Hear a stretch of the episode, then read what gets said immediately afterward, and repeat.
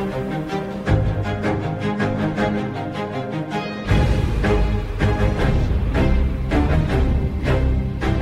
Primeiro dia de visita de Marcelo Rebelo de Sousa à Ucrânia e foi um dia cheio de visitas a vários locais que ficaram na história desta guerra e também com a participação numa cimeira sobre a Crimeia. É nosso convidado para ir direto ao assunto o antigo ministro dos Negócios Estrangeiros, António Martins da Cruz, uma conversa aqui conduzida pelo Bruno Vieira Amaral e também pela Vanessa Cruz. Vanessa, um dia marcado também por esta notícia de última hora que demos agora no Jornal das Seis, o avião onde seguia hoje o líder do grupo Wagner, despenhou-se. E é por isso que temos de começar eh, por aqui. António Martins da Cruz, muito obrigada por eh, estar eh, no direto ao assunto.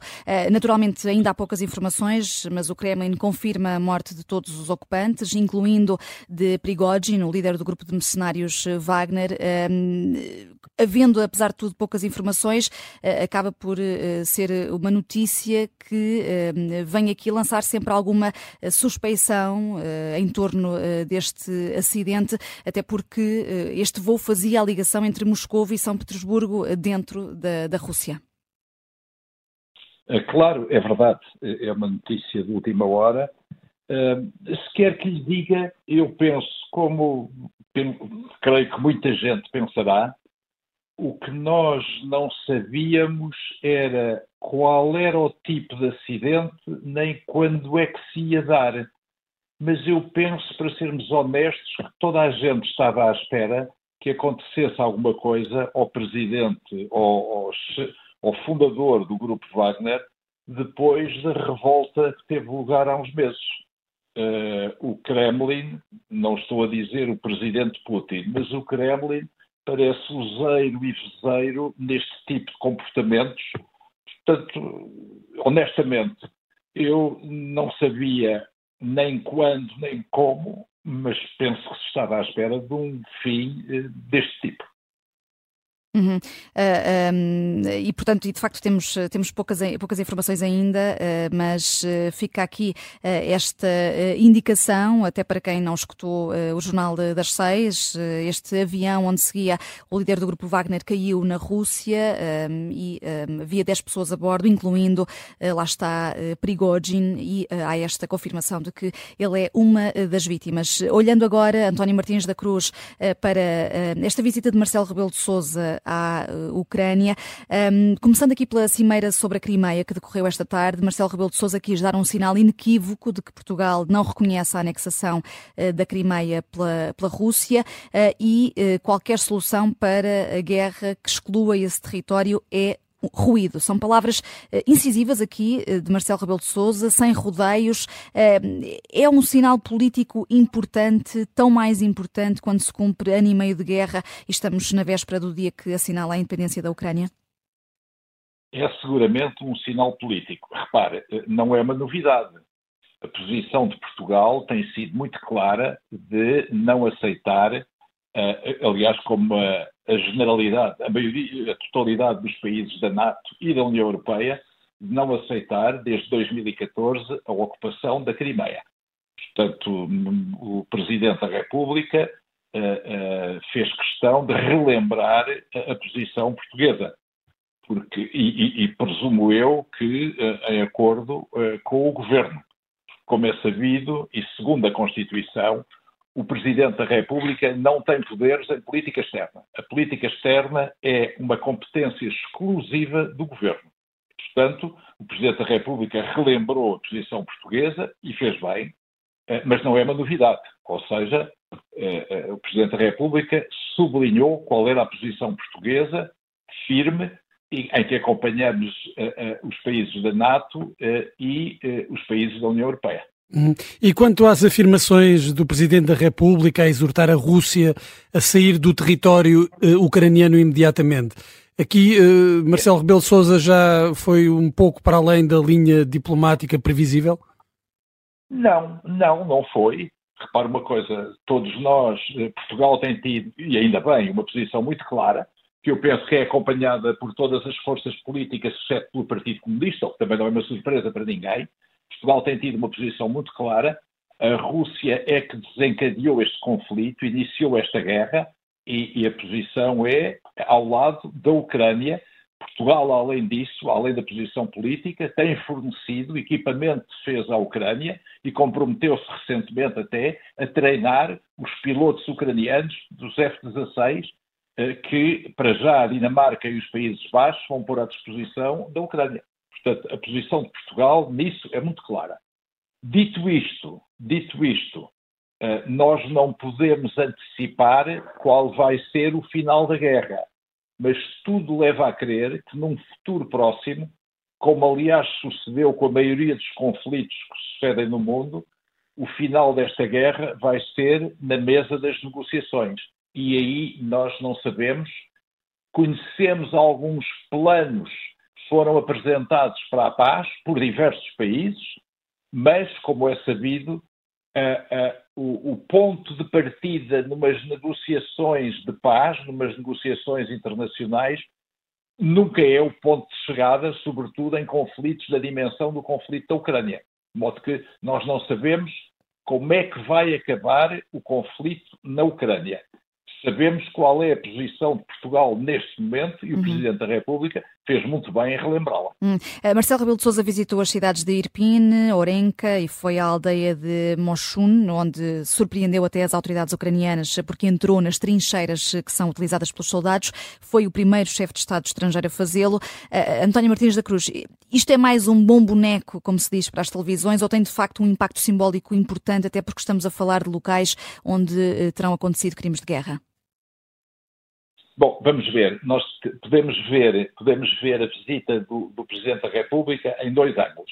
Primeiro, reforçar a posição portuguesa.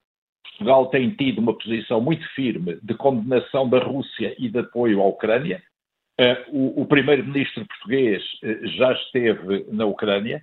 Uh, creio que outros responsáveis políticos também já lá estiveram a, ida do Presidente da República é o coroar desta série de visitas que têm sido feitas por políticos portugueses à Ucrânia.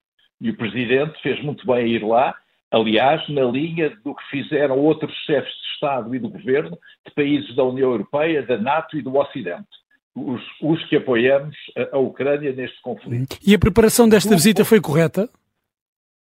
Perdão? A preparação da visita do Presidente da República à Ucrânia eh, foi correta, foi gerida da melhor forma ou uh, pôs-se em causa a segurança ao anunciar as datas em que o Presidente poderia estar na Ucrânia? Eu penso que não, ou seja, vamos lá ver. O, a visita foi seguramente preparada pela Casa Civil do Presidente, foi seguramente preparada pelo Ministério dos Negócios Estrangeiros, pelas nossas embaixadas uh, em Varsóvia, onde o Presidente estava, e em Kiev, eh, onde temos, aliás, um excelente embaixador. Eh, não, foi bem preparada, eh, muito provavelmente, não faço ideia, mas muito provavelmente Moscou foi avisado da, da visita, o que é também normal, nós mantemos relações diplomáticas com a Rússia, é perfeitamente normal. Eu acho que a visita foi bem preparada.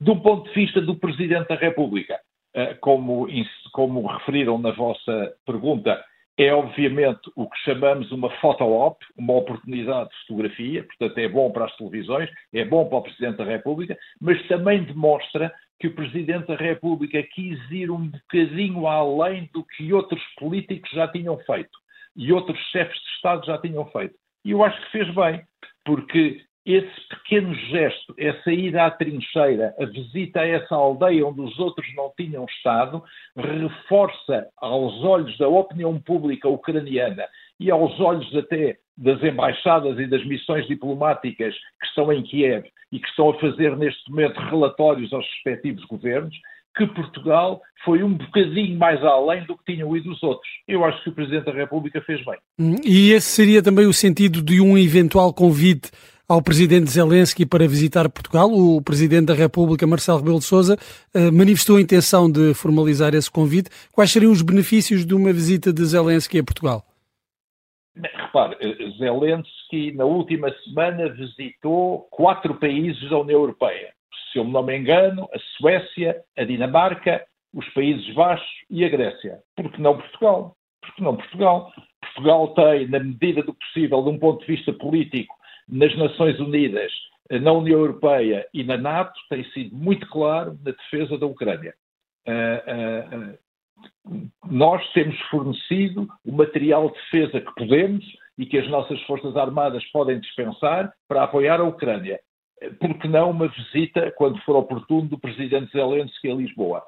Nós, apesar de sermos o país europeu mais afastado do teatro de guerra, dada a nossa periferia europeia, não deixamos por isso de apoiar a Ucrânia. De modo que uma visita do presidente Zelensky a retribuir a visita do nosso presidente da República está perfeitamente enquadrada nos cânones da diplomacia. Uhum. Uh, uh, embaixador António Martins uh, da Cruz, olhando aqui ainda para esta visita, para, para, a visita de Marcelo Rebelo de Sousa e para essa conferência de imprensa que vai acontecer amanhã entre os dois, está à espera de algum tipo de, de apoio que seja anunciado por parte de Portugal? Não, eu acho que Portugal, acho que o Presidente da República vai reforçar e sublinhar a posição portuguesa outra coisa não seria de esperar, até estando ele em Kiev.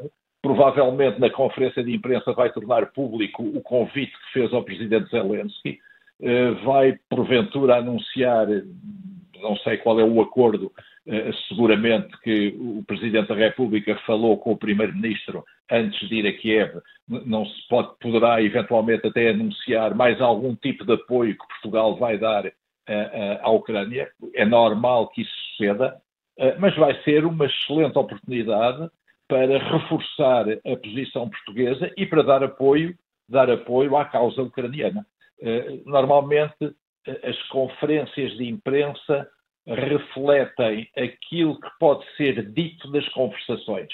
Como é normal, e quem nos está a ouvir sabe, nem tudo o que é falado num diálogo ao nível de chefes de Estado ou de chefe de governo pode, na altura, vir cá para fora. Uhum. Às vezes vem, umas semanas ou uns meses depois, outras vezes nunca vem.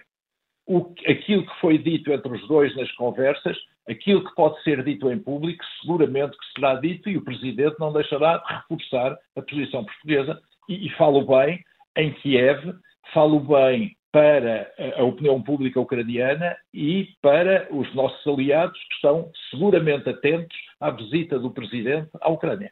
Uhum. Uh, António Martins da Cruz, muito obrigada uh, pela sua análise aqui no uh, Direto ao Assunto. António Martins da Cruz, antigo Ministro dos Negócios Estrangeiros, aqui a analisar esta visita de Marcelo Rebelo de Sousa à Ucrânia, que ainda continua durante o dia de amanhã, e também esta notícia de última hora, o líder do grupo Wagner morreu num acidente de avião, o avião onde seguia e que estava a cruzar a Rússia, acabou por se despenhar, já é, é essa confirmação do Kremlin, e de resto, a seguir ao Ideias Feitas com o Alberto Gonçalves, eh, vamos eh, entrar em emissão especial com os vários membros do Gabinete de Guerra.